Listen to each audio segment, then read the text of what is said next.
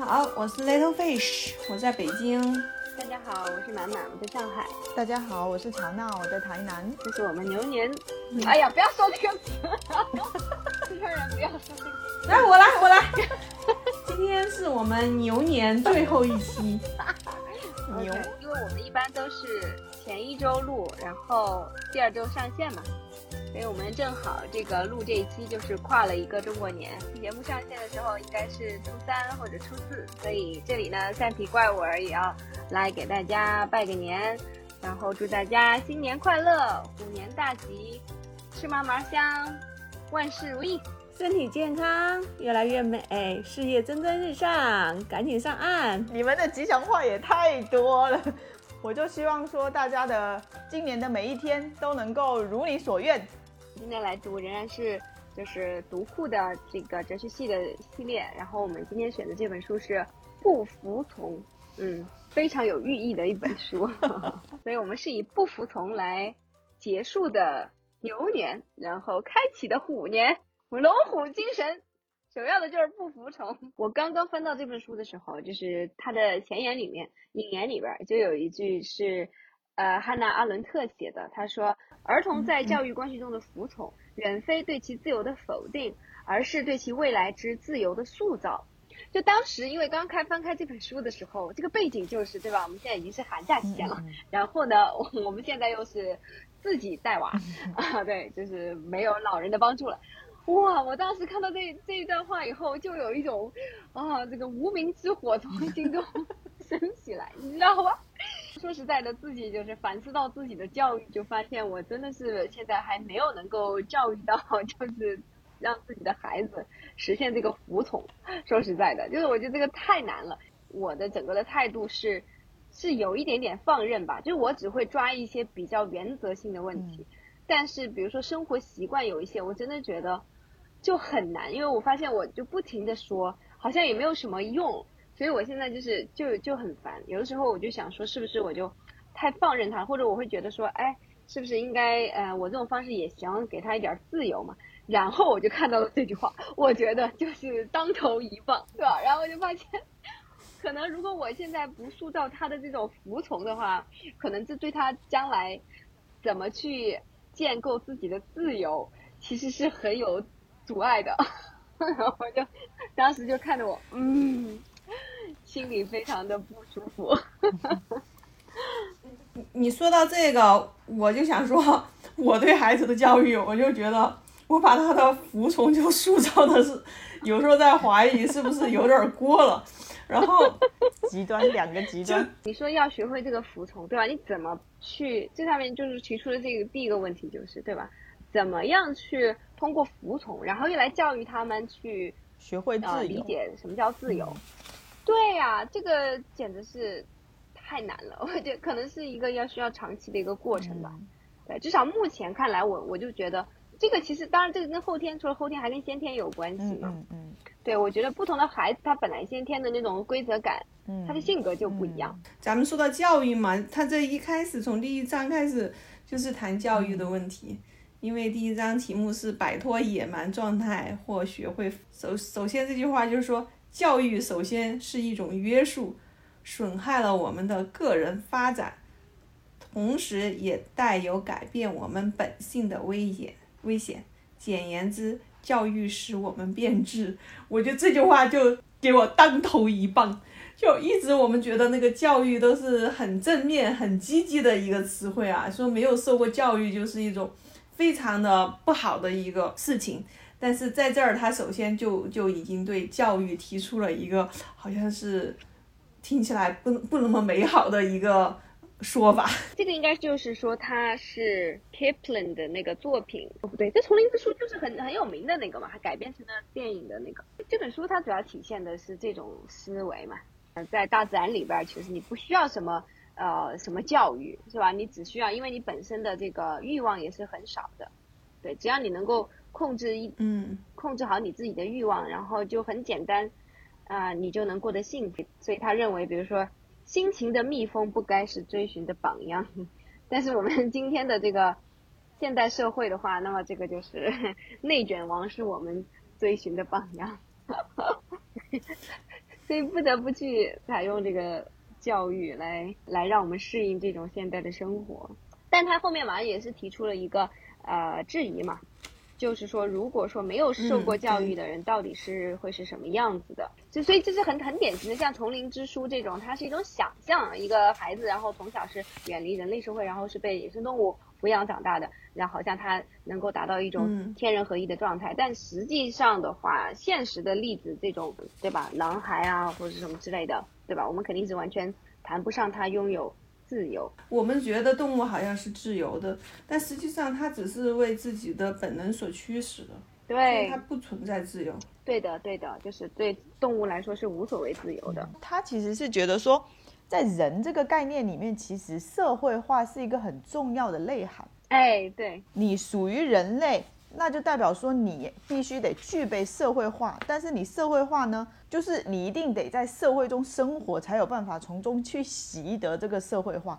那么其实就是说，我们出生的时候，其实按照它的定义来说，其实是只属于一个物种，但是其实并不属于我们在文化里面对人这个概念的这个定义的。主要是康德的观点嘛，人只有通过教育才能成为人。你这思考起来确实是，人真的是一种非常奇特的物种，对吧？就是只有人这种物种是天天纠结的，是吧？就是有无无无限的这种呃矛盾和痛苦。那作为自然的物种，就是对啊，它只要由着它的本性行事，是没有任何的冲突和纠结的。人类生来缺乏本能啊，我觉得这个是很有意思哈，无所谓本能是吧？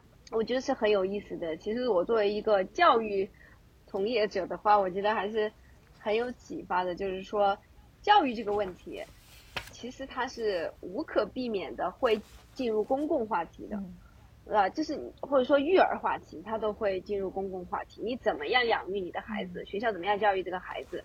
其实本质上你都需要去反思，你希望最后建设一个什么样的社会，对吧？你希望我们人在这个社会中是一种什么样的状态？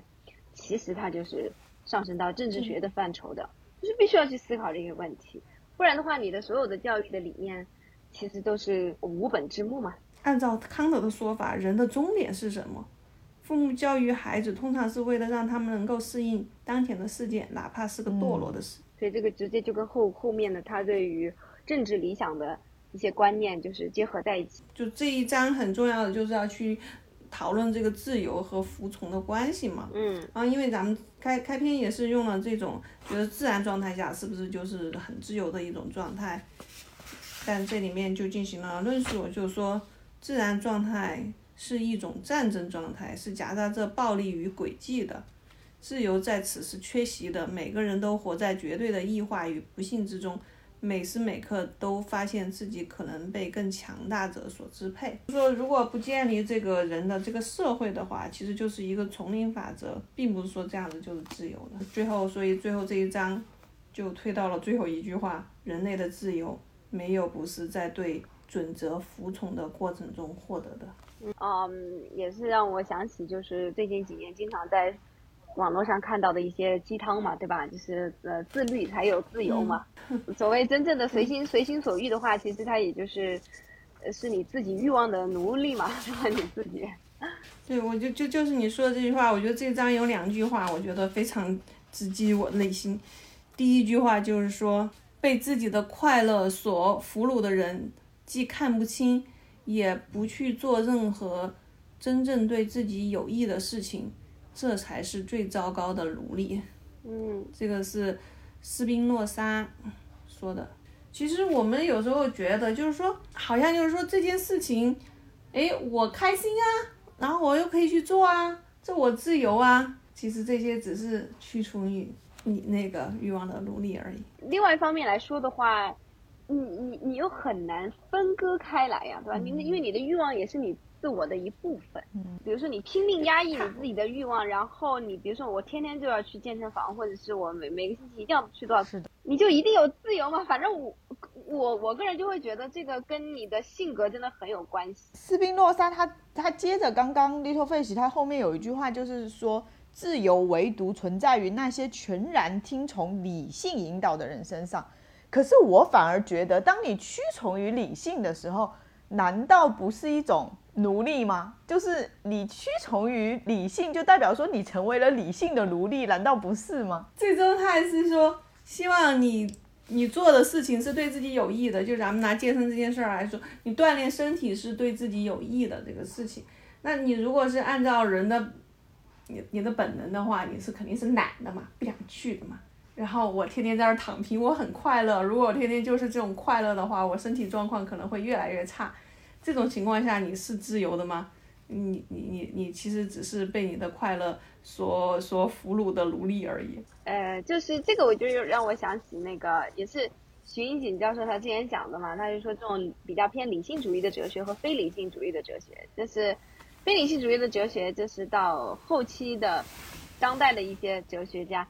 其实他们会去思考这种我们的情感欲望，对吧？这些东西的价值啊，或者说它的地位，所以就这些东西，它也是我们人之为人非常重要的一个部分，是吧？你你说，但是之前的哲学可能一味的是对这些东西是非常否定的态度，就你必须要把这些东西全部都给它基本上消灭掉，然后控制住，然后然后你才能有真正的呃自由。但是，就是如果有的时候我们也是 critical thinking 的话哈，来来回过头来想一想，那有没有别的一种可能，是吧？有没有别的一种解读的方式？比现在就像存在主义的呀，就比较偏现象学的，就是就是会去看这些，好像我们看上去非常怎么说表面的东西，但其实它也有它自己的哲学的价值啊，因为很有可能我们所真正拥有的就是这些表面的东西。就我们所谓的那种，你以为你去追求的某一个是吧，绝对的理想，对吧？某一种完美的境界，它可能反倒是一种虚妄。我就觉得 反过来说，这张还有一句话，我看起来我觉得也是对我的观念也蛮有启发的。罗素在《艾米尔》中说到，就是说他讲的是一个暴君嘛，就是如果是你是一个暴君的话，你是不是是自由的呢？他说到，一旦你要用他人的眼去观察事物，就需要以他人的意志为自己的意志了。嗯，我觉得这句话说的特别好。对的，其实我们有时候在有些人觉得自己是挺自由的，但实际上他所做的事情，其实是很在乎别人眼里的看法。实际上他就是在用别人的眼睛在看这个事情。他不过是把别人的意志已经用到自己身上，以为是自己是自由的。我就说现在网络上这种现象就很严重嘛，而很多人发表一些言论啊，觉得自己好像是很很自由的，自己很有观点，实际上不过是众多网络的观点的裹挟而已。这个这句话很让我想起来，确实有点像。呃，专门写那种流量文章的，对吧？专门专门去煽动那种写十万加的文章的，其实他就是在用他人的眼去观察事物，对吧？他就是他写这篇文章的时候，他就在想哪一些东西会最有煽动性，对，最最能击中这些大众的一些情绪，然后他就那么去写，他好像是在控制别人。对吧？这个控制大众的情绪，其实他是在被大众的情绪所控制。对，是的，是。我觉得他这里啊，区分奴役跟臣服的角度，就是区分这两个概念的角度，我觉得从不服从去区分，我就觉得说他讲的就是特别让我信服。他就说，在奴役的关系中，其实人们就是他是对不服从是心怀恐惧的，但是在臣服的关系中。人们却是自愿的去服从，就是说，奴役跟屈服、跟臣服，其实不能通过行为的本身去定义这个这两个概念。嗯，都是属于去服从一种命令啊，或者是服从一种规范啊，或者是去服从一种要求。但是其实他们两个是有根本上的区别的，就是你去服从的这个人，到底对不服从有没有心怀恐惧？如果你是心怀恐惧的话，那代表说你其实是被奴役的状态；如果你是自愿的去服从的，那么你就是臣服的关系。对，建立在前提之上，就是说，在这个我觉得就斯宾诺莎写的嘛，对吧？一个国家之中最高的原则是全体人民的利益，而不是统治者的利益。所以如果一个国家是这样子的建立起来的，那么这个公民对于这些法律啊或者国家的政策的这种态度才能叫臣服，对吧？否则的话就是就是被奴奴役嘛。哎，对，到下一张随波逐流者，哎，我觉得这张特别有意思。哎，这张非常有意思，是的，我我觉得这个第一句话就一定要念一下，就荣格，就是那个非常著名的心理学家嘛，然后他的一句话就是他作为这个这一章的引言，个人的道德与其所处人群之总量成反比。这所以有一本书叫《乌合之众》嘛，对，最近。非常非常普遍这种心态，其实我们每一个人，嗯，可以说每时每刻都是受到这种心态的诱惑吧。我觉得，就是其实人是很难真正的说去在人群中去坚持自己的。就就看到这个这句话，就是刚才荣格的这句话的时候，我就想起那个嗯，那个美国的那个喜剧演员，嗯，那个脱口秀演员那个乔治卡林嘛。然后他有一次采访的时候，他就说，他就他说他，当他跟这个人每一个人一个个的去接触的时候，他都觉得他们是呃最美好的，对，从他们的眼中能够看到整个宇宙，对。但是他说人一旦这些人呢结成一些团体，哪怕就两个人的团体，他就会发现是一个很疯狂的一个状态，嗯，或者说他就身上就会他们这个团体就会生出一些丑陋出来。他说他会呃人们就会牺牲掉自己的。就是独独作为独立个体的美，然后，呃，就为了全群体而牺牲嘛。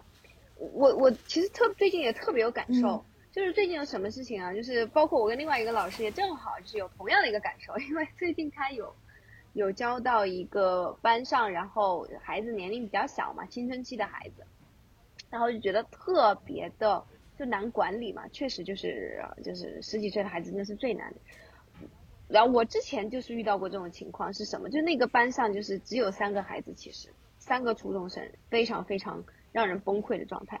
但是后来我有了机会跟呃其中的一个孩子是一对一的上课程，哎，我就发现这孩子没有我当时课堂上显示出来的那么讨厌，你知道吧？他立马变得可爱了很多很多。但是当时他在班上的时候，真的让人很讨厌。说实在的，就是他表现出的那种。那种态度，那种对人说白了是不尊重也好，还有就是，就是傻吧。可能在在我这种中年人眼中看的这种十几岁的小孩是吧，就是很傻，就是这种表现出来的就就就不一样。我就让他当我跟他单独相处的时候，我就会发现他是一个很多闪光点的孩子。哇，当时我就有很深刻的体会，就是发现这种尤其是青春期的孩子，他在一个群体里边的时候。真的是很容易表现出非常，就是被群体这种狂热所影响，表现出很很丑陋的一面，所以就真的是很奇怪，就把他自己美好的个性给盖住了，就完全没有表现。但我就觉得，当我跟这个小孩单独去沟通的时候，我就发现他很正常，很很理性，就是也具有他这个年龄段该有的小脾气和他的一些个性。但是是一个很，我我在我看来就是一个很美好的一个个体，但是为什么他在一个群体里面的时候，就表现的特别？说实在，虽然是一个小小的切口，但是我我都会觉得，当时我看到他们那种狂热的状态，我都会觉得有一种恐惧感。说实在的，哎，真的，我就发现人啊，真是很难得。有有人可以真正的在群体中就是坚守自己的原则，因为毕竟尤其是青少年，他还是一个没有建立起自己完整的世界观的这个状态嘛。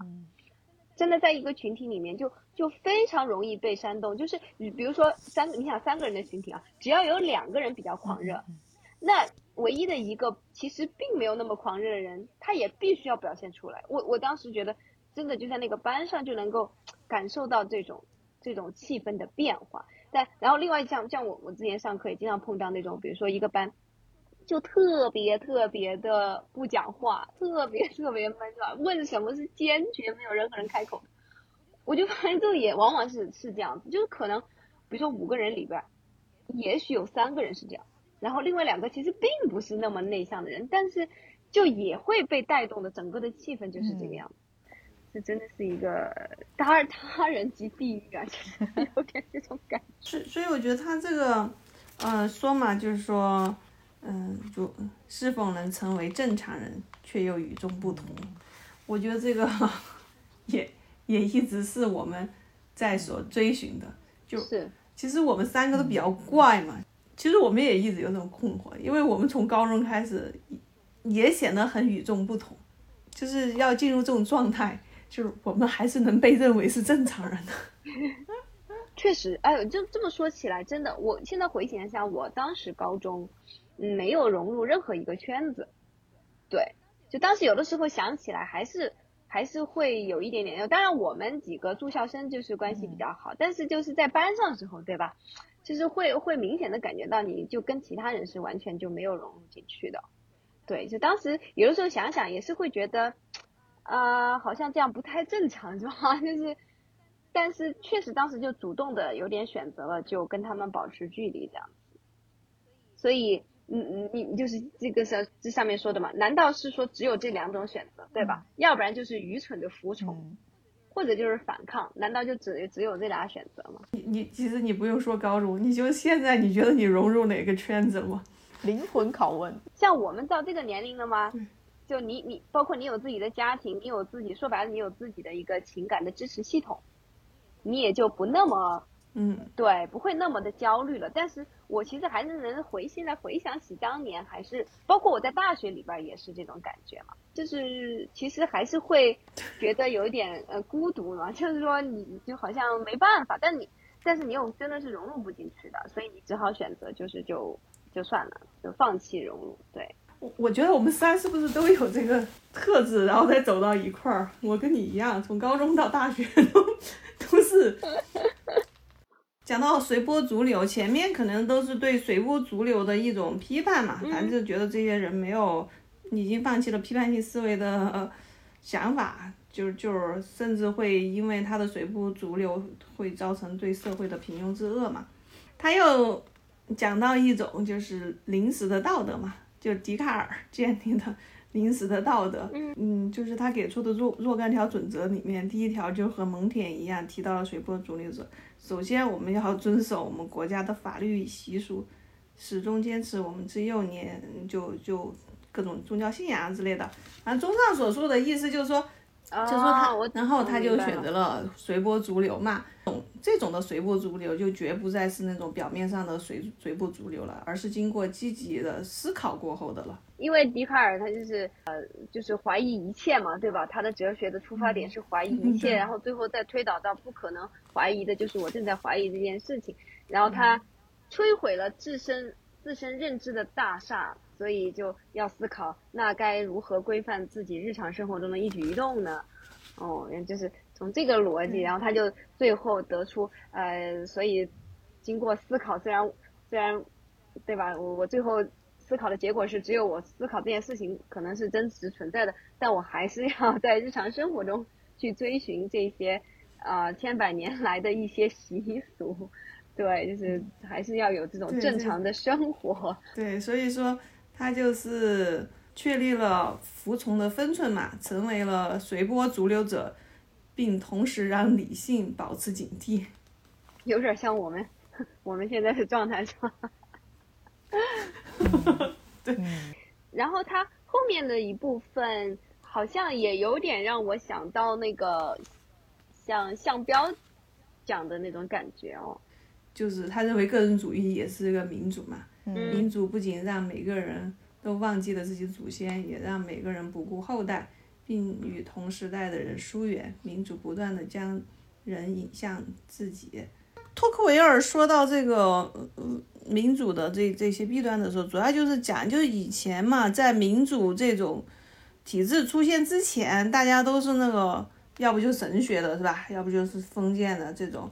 大社会性质的，嗯，所以说为什么民主会出现呢？首先就是个人主义先出现了，就是个人主义是从同类中独立出来嘛，并且与自己的家庭和朋友都产生距离，就是因为那个民主里面的这个平等，他就说原先那一种把他从自己的同胞中分离出来的平等，如今使他孤立，且无法反抗大多数人的行动。他这个这个点，我觉得也是非常的就发人深思的呀。一方面，这种个人主义，嗯，让我们好像实现了这个真正的思想的自由，但其实呢，这种也会让我们变得孤立，然后变得无法去反抗大多数人的行动。对对对。哇，我觉得这个点真的是太深刻了，对吧？然后就是，所以今今天就是大社会的，就就是想起 big data 这种感觉，是吧？就是其实就不断的在向我们灌输某些思想。这个时代让我们得以享受一种毫无限制的思想独立，但是同时也消减了我们的思想自由。就之前我们在讲服从和自由之间的辩证统一，现在又是独立和自由之间，哎，怎么又又也是有矛盾的，是吧？对，也是不统一的。对，对的，对的，像原子化的社会，对吧？看上去每个人好像更独立了，所以你拥有了更多的自由，但是因为你更加孤立了，削减了你反抗的能力。感觉真的是相生相克，真的呀，这个嗯，辩证法简直是太牛了。而且像像这这部这一段，我觉得也让我想起，就是今天互联网啊，包括这种信息社会、信息嗯爆炸的这种时代的一个典型的特点嘛，对吧？他这个地方托克维尔主要还是讲的是那个，嗯，媒体的灌输，呃，但但我觉得就是今天想到，因为信息无比的丰富，而且就是，呃，太量太大了，然后我们就没有办法去就是一一的去求证所有的东西，对吧？所以呢，我们就倾向于接受获得大多数人认可的意见。其实这样子也也也会有一定的风险，对吧？万一就是。就正好都错了呢，嗯，他在这一章的最后啊，终于难得的对问 对一个问题提出了答案。他就说要怎么预防？或许通过阅读那些鼓励我们敢于利用自己的知性的哲学家，在面对意识形态的支柱与引导者、精神领袖以及我们强加给自己的其他种种权威时，让哲学家给予我们思考的痛苦。更确定的是，要对自身使用的词汇留存谨慎，要对一切写好的句子和准备好的思想保持警惕。是，他这儿说的特别好，对吧？就是，要去接受哲学家给予我们思考的痛苦。就是说，如如果你拒绝这种思考的痛苦的话，你你就很有可能落入这种盲性的深渊，对吧？接下来就是。盲目服从，哇，这个是太经典的实验，雅思托福都考过无数遍了。就这个这个实验实在是太有名了。我我记得我第一次看到这个实验的时候，真的是非常非常的震惊的。我感觉就是，呃，我不知道这个实验像这种会不会，嗯，出现在我我感觉真的是应该在像初中高中的教材里边，我觉得都应该出现这个实验。就就真的是非常非常重要，就是对于对于这个年龄段的孩子对人人性的认识。他实验里面，其实他就说，当那个权威者暂时离开的时候，就是没有监视了之后，这些参与实验的人反而就是会偷偷的去降低电压，但是几乎没有人会公开的反抗，或者是公开的宣称自己不愿意服从。这个其实真的就是人性吧。对，因为他后面也举了一个有有有一个例子是，呃，来源于平民如何变成屠夫。他讲到这些官兵参与屠杀犹太人的事儿嘛。那而但是实际上他在这个屠杀开始之前，他是让大家可以决定自己是不是要参与这个行动。嗯，如果你不想参加，你可以离开队伍。但是只有十二个人出列，没有参加这个屠杀这个行动。而且他这十二个人并没有受到任何的惩罚，并没有因为他们不参加而受到任何的惩罚。嗯，这些没有站出来的人啊，他并不是害怕受惩罚而不站出，而只是因为随波逐流的服从，逃避这个残暴的命令，就是像违背了一个优秀士兵服从的这个义义务，是一种懦弱的表现，可能会受到同伴的指责。通过这这个事情。他就说到嘛，真正的勇气其实体现在他们的拒绝中，这种拒绝重建了其他的价值观。就是我我就想起一个那个非也是一个很经典的一个心理实验嘛，就你们可能也听说过，就是它也也是一个有点欺骗性的，然后就是把把一个被试，然后就是带到一个呃大概是一个面试一样的一个场景下，士官给他们出具三条线，非常明显的，其中有一条，比如说举个例子啊，呃就是这个 B 这个线是最长的，就然后就问所有人，就是面试官就问所有人，呃哪条线最短的啊，就哪条是最长，比如说，然后所有人因为其他人都是演员，就除了那个背试以外，其他人都是演的。然后其他人都说就是 C，发现那个背试就 就就完全已经对吧？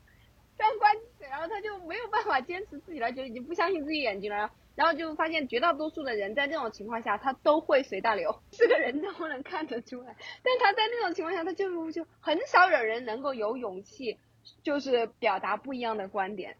所以就这个实验也是再次证明，就是这种随波逐流的这种。心态是多么强大！你说到这个，我终于明白为为什么我们高中的时候会会被别人说怪，而且就就是不随波逐流。就是我发现我从从小开始，比如说全班都说那个答案的时候，我就会觉得哇，这帮人都傻吗？我就明明这个是正确的，我就会我我就会把正确答案说出来呀，然后而且很很有一种优越感。确实确实，可能这个这个跟自信有关系。对，比如说，我觉得可能当时就是没有办法说出来的那些被试的话，可能他他往往也许在生活中会是一个不够优秀。对对对对，就很很容易觉得有点不好意思。然后到了工作中也是成为一个怼领导的经常分子。这种迷之自信，呃迷迷之自信嘛，对吧？就是觉得说谁怕谁呀，对吧？这个词。处不留爷，自有留爷处，可能真的是有一种这种真的迷之自信啊，然后所以迷之自信是谁也谁都敢怼。我第一份工作现在是因为我创业了，我第一份工作的时候，我是直接冲到那个总监的办公室去拍桌子的那一种，没有受过生活的毒打，真的真的真的，我我真的就这么觉得。我觉得说，如果当时那个就把我开了，就是说你你明天不用来上班了，我就在想说，如果我可能。隔个什么一年两年都找不到工作的话，我估计会反省一下。是的，没我们对这些东西本来就看的不是那么重，对，然后就所以就觉得还 OK 了。对啊，所以所以你看，你如果说是在那种特别外向的那种文化里边，对吧？你如果沉默的话，人家就觉得你你是一个怪人，对吧？或者你觉得你很你很傻，你很蠢，但是在。你反过来，在中国这种，你要是那儿叽叽喳喳的，然后半我们就说你半半桶水最响，然后就觉得你才傻呢。所以，真真的就是还是随波逐流比较安全。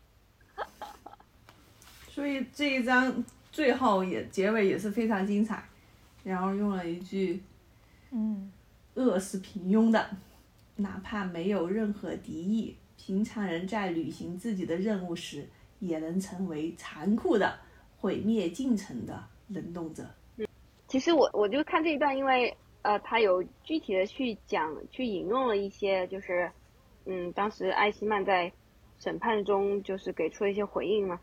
啊，我就觉得还很惊讶，因为他就说他他是了解道，就他是了解康德的道德律的，对吧？他作为一个。德国人，嗯，然后，所以就像康德的这个道德律，我觉得也是非常非常精精彩的嘛，对吧？就是说，所谓的，就是就是真正的这种嗯道德的，就是一个应该成为一个公共的道德的准则的事情呢，就是能够成为普遍规律的，比如说，对吧？如如果说，比如说不应该偷盗，那如果它应该是一个嗯。是道德准则的话，那么就应该是说把这个推推广到全世界都都是可以的，对，就是就是这种。然后，但是他就说他自己知道这个道德律，但是呢，他他自己说他自己说他就在执行他的命令的时候，他就主动的选择了抛弃这个道德律。你比如说，包括那些侵华日军，或者做出了特别残残忍的事情的那些人。因为人的良知，其实说说白了，就除非你是一个彻底的精神变态，不然每个人其实都是有良知的。就你在做出这种错误的事情的时候，不管你怎么样被洗脑了，其实你肯定是会有内疚感的。但是呢，就是有些人，比如说像那些，呃，纳粹啊、侵华日军啊这些，他其实就是往往是用另外一种呃信念去完全替代他替替代掉他之前的这个道德律，比如说像这个对于元首的绝对服从，然后或者是对于这个呃天皇的这种呃对他的为他的荣耀什么什么的，所以就是这也是非常非常要要警惕的嘛，就是就是以这种某一个个体的这种所谓的荣耀，然后完全献出你自己的一个道德准则，就这种事情是不能做的。所以一旦你做出这，你迈出这一步，你就很有可能成为特别可怕的恶行的帮凶吗？对，而且一旦就是他这种道德被替代之后，他会变得极其的坚定他的立场。否则他的良知就会抬头，然后他就会无法面对自己，变本加厉的去做那那些邪恶的事情。对他，他讲不服从，主要就是从那个呃违法、违法、懈怠和造反。嗯，到了那个资本主义时代嘛，嗯就是现在嗯我们正在经历的经济与资本主义全球化的时代，就就另外一种法则在支持了，就是市场法则。市场法则的话，嗯，就是觉得最重要的事情是要去满足市场的需求，嗯所以经济就开始涉足政治，市场法则就支配这一切，然后国家制定法律的时时候就没有手足足够手段去执行，而任由它被践踏。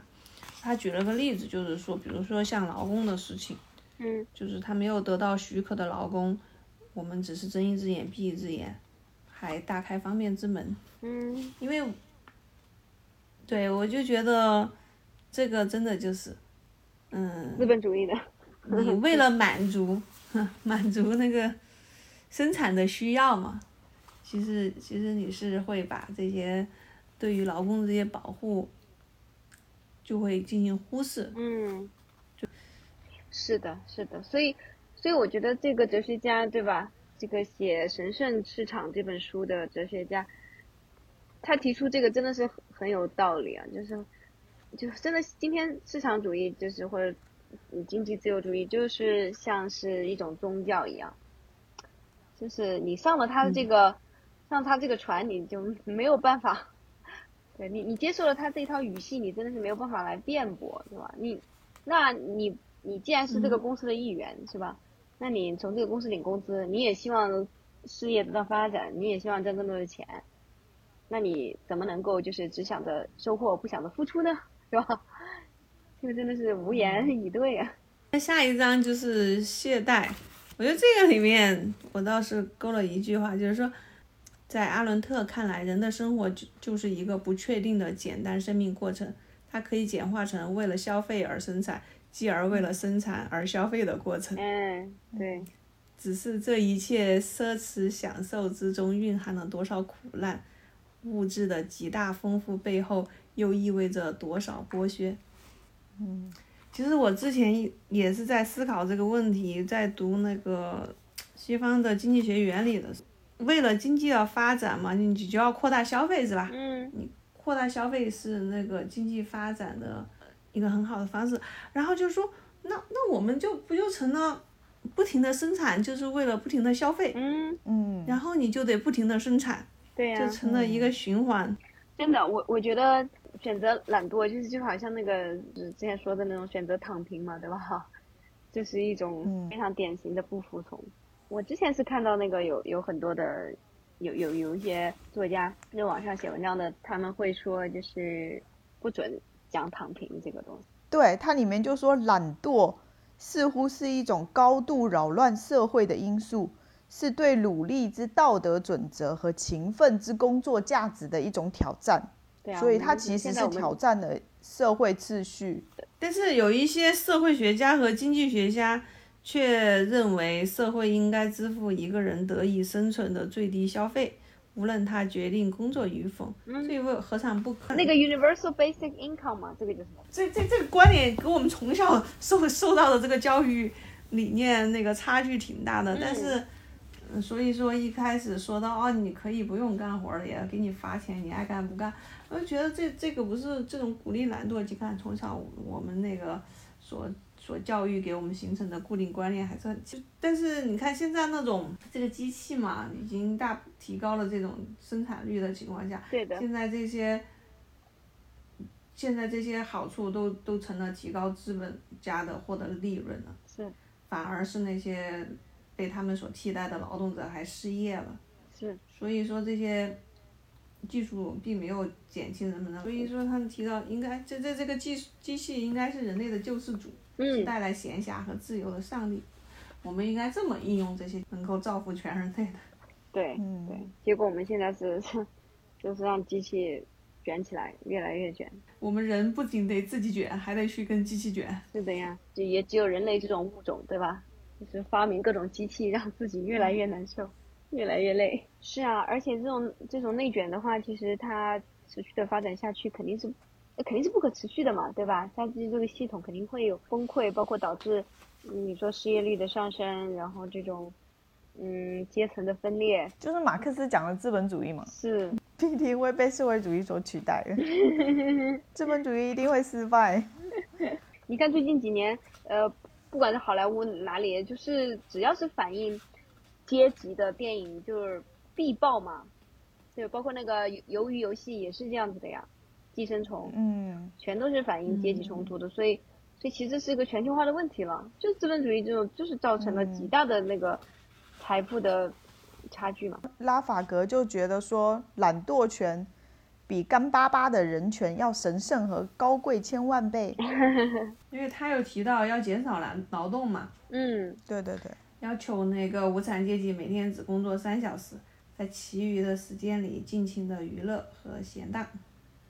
也希望我们的下一代，大部分的劳苦的工作都被机器替代，呃，剩下的人你只需要每天工作三小时，剩下你还爱干不干，你喜欢工作你就，你那真正的是要发基本薪资才行。你说真的是能够我们，你说我们这一生能看到。